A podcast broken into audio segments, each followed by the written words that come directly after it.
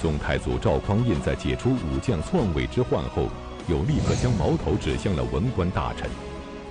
但是，一向以崇文抑武为基本国策，主张重用文臣的赵匡胤，此番为何要针对文臣呢？他会采用怎样的手段？而这项措施将会给大宋王朝的未来带来哪些利弊后果呢？高级教师袁腾飞为您带来大型历史系列节目《腾飞五千年宋朝》，请继续收看第四集《三权分立》。咱们大家都知道，古代经常说“宰相一人之下，万人之上”。那么一人指的是皇帝啊，皇帝之下，万人之上啊，可见这个宰相的权力啊有多大。宰相呢是中国古代最高行政长官的通称。平时呢处理国家大事、军国大事、发布政令，都是这个宰相的日常工作。秦汉的时候啊，宰相的地位极其尊崇。拜相的时候，皇帝要施以大礼，因此才有拜相这一说。宰相上朝给皇上行礼，皇上要还礼。朝廷上呢，宰相有的时候甚至与皇帝一起接受百官的叩拜。皇上如果跟宰相一块儿不约而同春游去了，街上双方的车队遇见了，都要下车相互施礼。然后这个宰相生病，皇帝应该到相府去探视。宰相见皇帝商量政事，你得赐茶看座是吧？原先就赐酒看座，即所谓的坐而论道。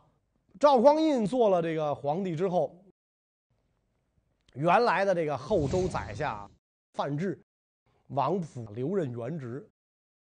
这样做呢，不过是为了安抚后周的旧臣和百姓，稳定政局。时间一长，赵匡胤看到这些个宰相，心里就不是滋味了。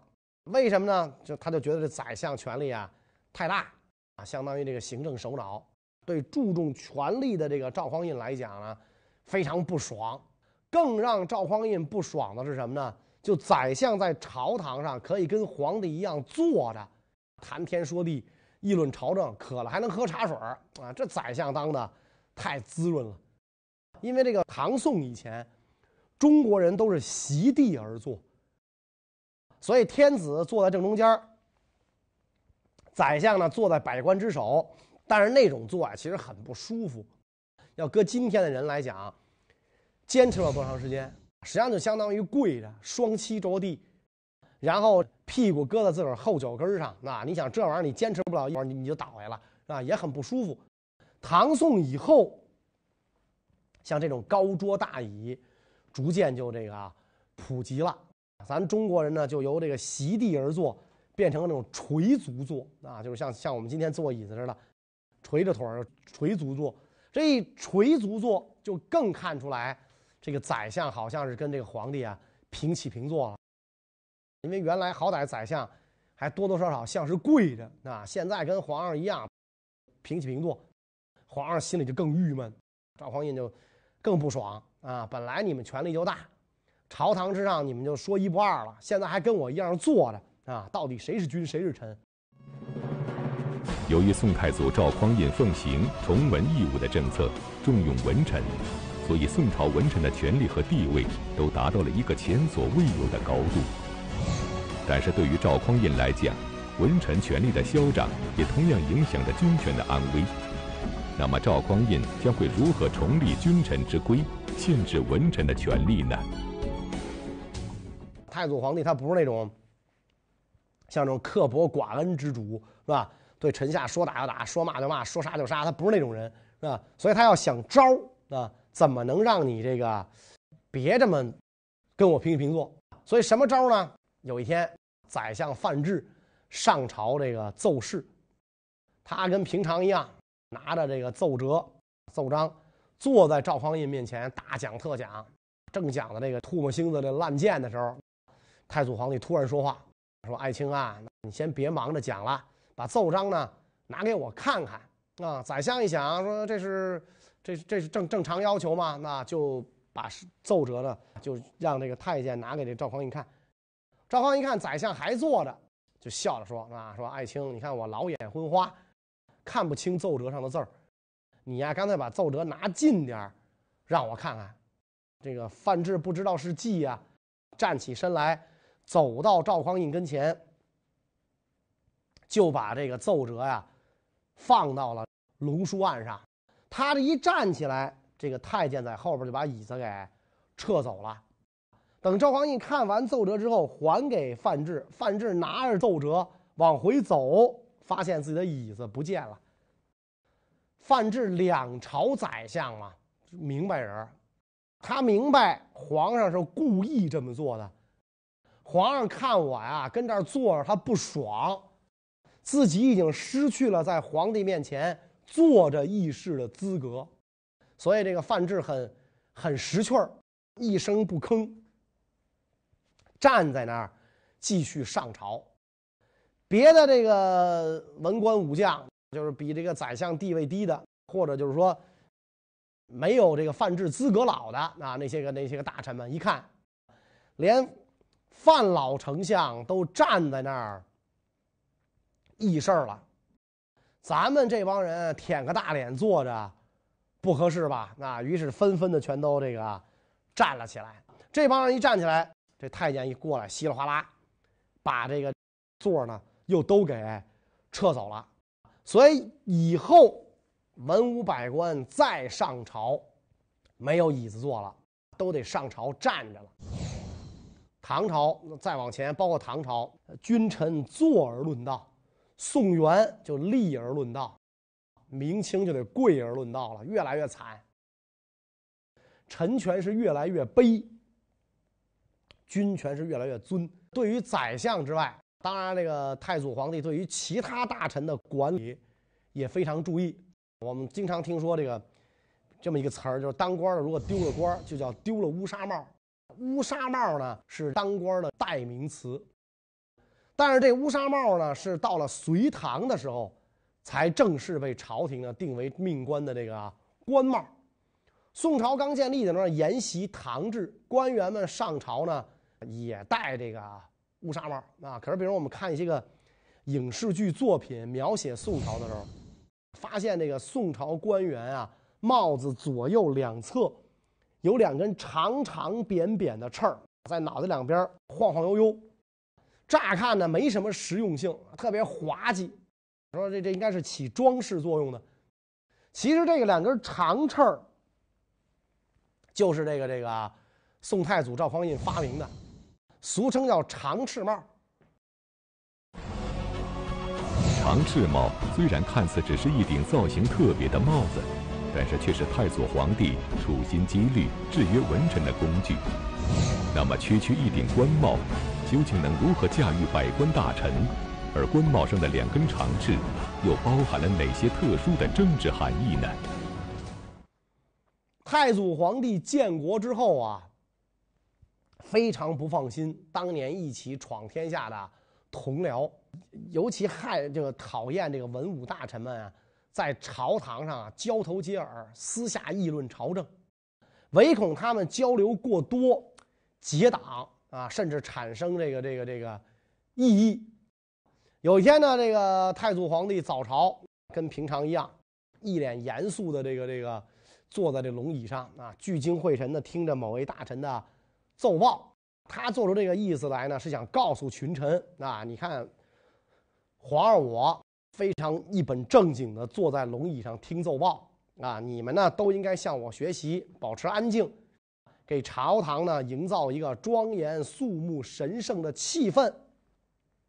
看来这个这这种毛病啊，那上到这个庙堂，下到江湖全一样。这一幕我们再熟悉不过了。经常是上边开大会，底下就开小会儿。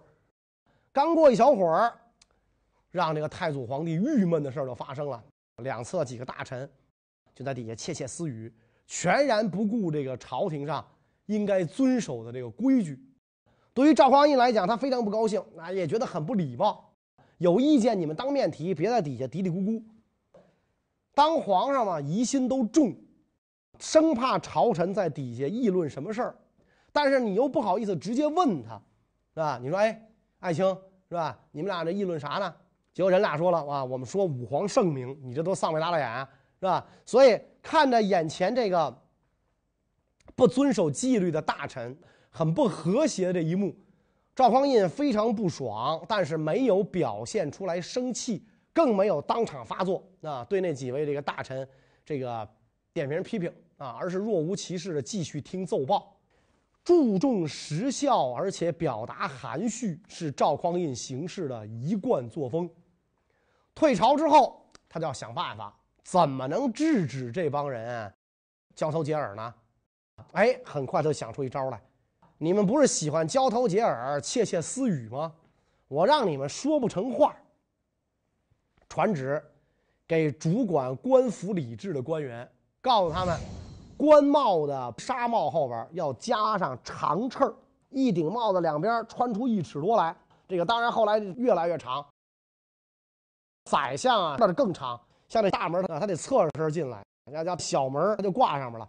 这种这个帽子就是专门为了上朝定制的，除了朝堂和官场正式活动戴之外，这个一般场合不不用戴啊，因为戴着它。这街上行走很不方便，俩戴帽子互相走容易发生剐蹭，所以官员们上朝，这样一来，只能按顺序一排一排站着。戴上长翅帽之后，要想在同一排窃窃私语，这长翅太长，距离太远，不可能。你这么说话，哎，什么叭戳对方嘴上了，不可能。你也不能俩人面对面凑过来交谈吧？那那要是。太违反那个朝廷的礼制了，那就跟说你考试作弊，你不能当着那个监考教师的面抄吧，是吧？所以以后大臣们上朝，就再也没有交头接耳的了。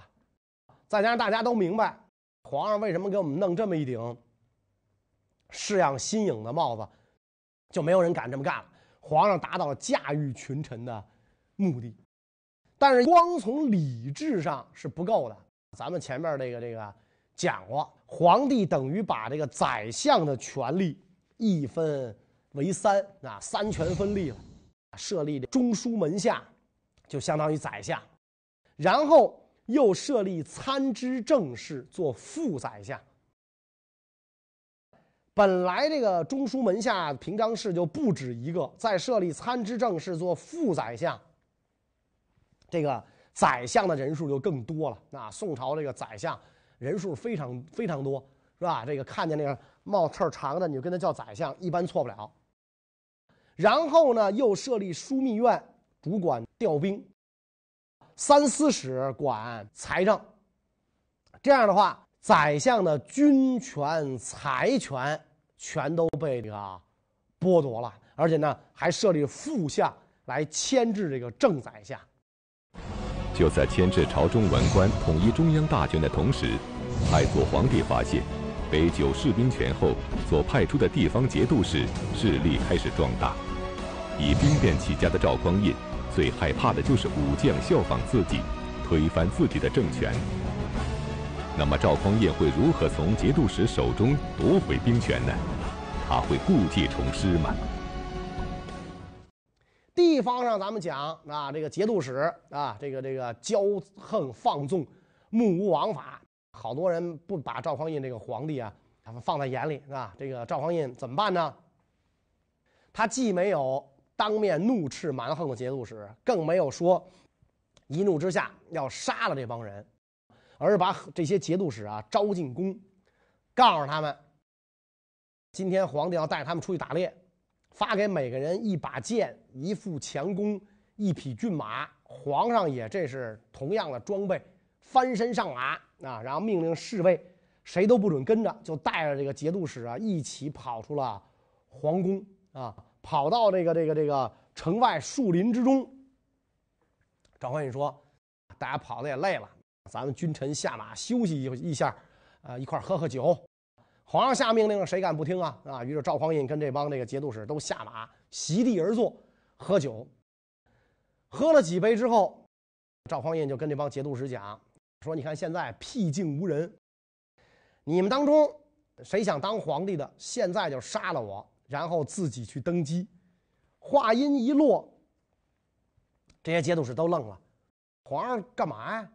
唆使我们造反啊，是吧？这我们怎么能干啊，是吧？还是说皇上在测试我们的忠心呢？但是，一看这个皇帝气定神闲的坐在那儿继续喝酒，一点紧张的感觉都没有，这些个节度使啊，就被这种这个气概镇住了，一个个跪伏在地，战战兢兢，每个人都说不敢不敢。赵匡胤说没关系，别客气，这儿反正也也也也也也没人，你们杀我吗？有没有人愿意来？来来来杀，没关系，别客气啊！这些节度使吓得呀，把头埋得更低了，恨不得地上有个洞钻进去，沉默不语。赵匡胤一看威慑的差不多了，就这个训斥他们啊，说你们既然要我做皇帝，就应当恪尽臣下的职责，今后不准再骄横不法，目无天子。跪着这些节度使们一听皇上的要求，不就是守规矩吗？对吧？那好说，啊，松了一口气儿，高呼万岁，表示对赵匡胤的顺从。那所以赵匡胤又来了一次杯酒啊，但这不是试兵权，而是震慑这个节度使。他要请谁喝酒，谁要准谁就准要倒霉。赵匡胤凭着个人的这个气魄，虽然震慑住了这些个节度使，但是他明白啊，明白一时的震慑呀，不能让他从此高枕无忧。对于这些骄纵的这个节度使，必须要从权钱兵几个方面去削弱他们。只要这些节度使在外地手握兵权啊，那么这就是地方州郡的不稳定因素，就是心腹大患。所以这个必须得把他们这个这个兵权撤掉，得把这个节镇撤掉。怎么撤呢？再一次请他们喝酒啊！皇上请请这帮武将们喝过三回酒啊，杯酒释兵权，中央禁军的大将兵权全没了。然后在树林子里一喝酒，把这帮节度使吓怕了。第三次又请这帮人喝酒，那这些节度使又都来了。这个御花园大摆筵宴，然后请这些人呢吃饭啊。酒宴刚到一半赵匡胤呢就对几个这个节度使就是说说，你看你们啊都是国家的功勋元老，可是现在呢还要亲自前往驻地管理事务。公务还这么繁忙，说这实在不是朝廷啊敬老礼贤的意思啊。皇上这么一说，有明白的、聪明的大臣就听明白是怎么回事了。原来这个石守信这帮人，不就是皇上请吃饭喝酒，喝着喝着酒喝完了，兵权就没了。所以这个听明白的大臣，就赶紧节度使就跪下来，跟这个皇帝就讲。说，你看，的确，臣年事已高，不能再继续为朝廷效力了，请陛下呢恩准臣告老还乡。赵匡胤一听特别高兴，哎呀，最喜欢这种有眼力见儿、懂事儿的臣子，于是就对这个懂事儿的节度使点个点头，赞同他的请求。那几位节度使呢，可能有的就老老老粗出身，不明白皇上啥意思，或者呢，揣着明白。装糊涂，一个个大谈特谈当年自自己啊怎么勇猛威武，征战沙场，为国效命。皇上一听他们这么说，就特别不耐烦，摆了摆手啊，非常不高兴的打断他们的话头，说：“你们说的都是以前的事儿了，陈谷子烂芝麻啊，这哪辈子事儿了？我都知道了，没什么可说的了。”话音一落，这几位节度使就愣了。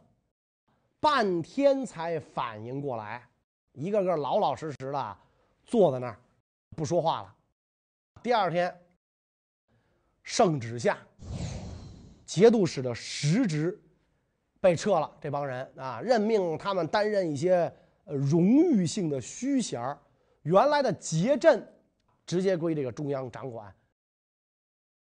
所以这这样一来的话，赵匡胤就从中央。派出人去担任这个地方官担任的这个地方官呢，一般给加这么一个头衔叫知某州事，简称就是知州。派文官到地方上去做这个知州，啊，哎，掌握这一一一个一个地方啊，一个州的这个这个实权。呃，但是呢，这个赵匡胤对地方官也不放心，他又设立一个职位啊，叫通判。通判又叫监州，顾名思义，就是甭管什么事儿，知州要跟通判共同商量决策啊。通判呢，品级稍低于知州。但是他既不是二把手，也不是下属，职权范围跟地方官知州完全相同，行使的权利也一样。如果这个一件政务，两个人完全意思相左的话，啊，那这事儿就没法解决。两个人要是扯皮，那就干了啊！因为两个人官一边大，政令必须得两个人同时签署。这个宋朝啊，呃，有一位官员啊，就是太祖皇帝的时候，有一个官员特别喜欢吃螃蟹。这个宋朝的地方官是三年一调啊，三年一调啊，就是你做做满三年就要调走。有人就问他啊，说您希望外放到哪个州啊？啊，结果这个官员回答说。说这个只要是有螃蟹没通判，这地儿就成啊，哪儿都成。有螃蟹没通判就成，可见这个通判的影响啊有多大？对这个地方官是等于是相互这个掣肘嘛。所以除了对地方官的权力掣肘，赵匡胤还担心官员在一个地方任职时间太长，培养个人势力。所以咱讲三年一调。有一次，地方上一位大臣啊，在任期间为政清廉，官升极佳，深受百姓爱戴。三年任满，朝廷要把他召回，但是当地的老百姓觉得好不容易来了一位爱民如子的父母官啊，椅子刚坐热就要走，老百姓不答应，恨不得这个这个这个地方官啊一辈子留在当地。于是呢，聚在一起，赶到京城去上访，希望朝廷能够批准。这位大臣留任，结果这个事儿呢，就太祖皇帝就知道了。太祖皇帝心想，当初制定这个三年一役这个规则，就是为了防止官员在地方的势力过大，因此老百姓的要求他根本就不答应，并且下令让老百姓赶紧回家，该干嘛干嘛去。但是老百姓呢，也也不让步啊，一再要求必须这个这个让这个地方官留任。最后赵匡胤没辙了。下令，吃其为首者啊，鞭打领头的人，好好的一件这个好事儿，最后给办成了这个丧事儿。所以这件事儿过去之后，赵匡胤这个吸取教训，下令从今以后，地方官员任期一满，当地百姓谁也不许向朝廷请求地方官留任。这样的话，地方官的这个权限就被严格啊。限制住了。此时，宋王朝从地方到中央的权力都已经高度统一，但是赵匡胤认为，这还不足以完全杜绝地方反叛的发生。紧接着，就又采取了一项措施。那么，这项措施是什么？又取得了怎样的效果呢？中央三权分立了，地方上的这个地方官由这个通判监督啊，只有行政权。当然就没有军权了啊！军军权都是这统禁军统归中央的，而且皇帝深知，军队要打仗，最重要就是有钱粮支撑，没有军饷，没有任何人愿意上战场厮杀。中唐以后之所以能够藩镇割据，就是因为节度使掌管地方钱粮，招兵买马。因此，赵匡胤要防止藩镇割据现象再次出现，就要从钱粮下手。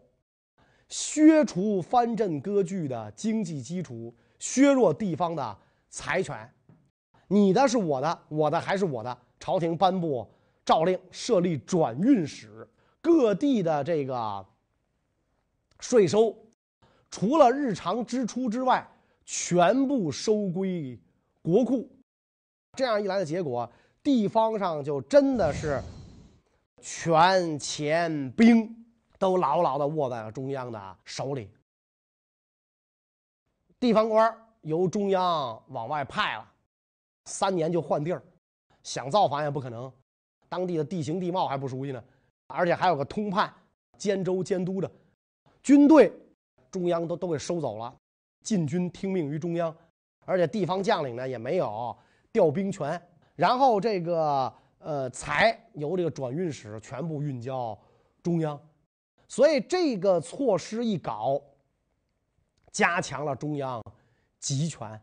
那么的确，从宋朝以后八百多年，一直到民国。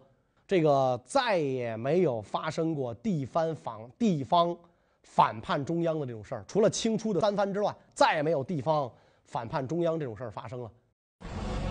俗话说：“凡事有一利，必有一弊。”高度的中央集权虽然杜绝了地方反叛，但是也给大宋王朝埋下了巨大隐患。那么这一系列的政策对宋朝的发展究竟存在着哪些负面影响呢？虽然再也没有地方反叛中央这种事儿发生了啊，但是呢，也造成了什么呢？就是我们讲宋朝积贫积弱。欧阳修，北宋的名臣欧阳文忠公评价这件事的时候非常高兴，说这个太祖太宗啊，太了不起了，从权钱兵几个方面削弱地方，造成的结果百年无犬吠之惊，地方上都。规规矩矩的服从中央，逾百年无犬吠之惊，再也没有这种狗叫啊、报警这种事儿啊，地方反正再也没有了。所以欧阳修觉得这件事太好了。反过来到南宋的时候，理学大师朱熹朱文公怎么评价这件事儿呢？说这个本朝啊，建五代藩镇之弊，遂尽夺藩镇之权，兵也收了，财也收了。赏罚行政一切收了，州郡遂日就困弱，靖康之役，鲁计所过，莫不溃散。你把地方上权钱兵全整没了，结果就是什么呢？地方困弱。后来这个靖康之变的时候，金国大军南下，地方根本就没法抵抗，没有权力。没有兵，没有钱，怎么抵抗啊？没有兵，我想招兵啊，招兵我没权招，我有权招我也没钱招，所以靖康之役，鲁计所过，莫不溃散啊！可见就这件事儿啊，就是说这个三权分立、加强中央集权、崇文抑武这些事儿，就是在当时就在宋朝，不同的人对他的看法也是不一样的，都有他的道理在内。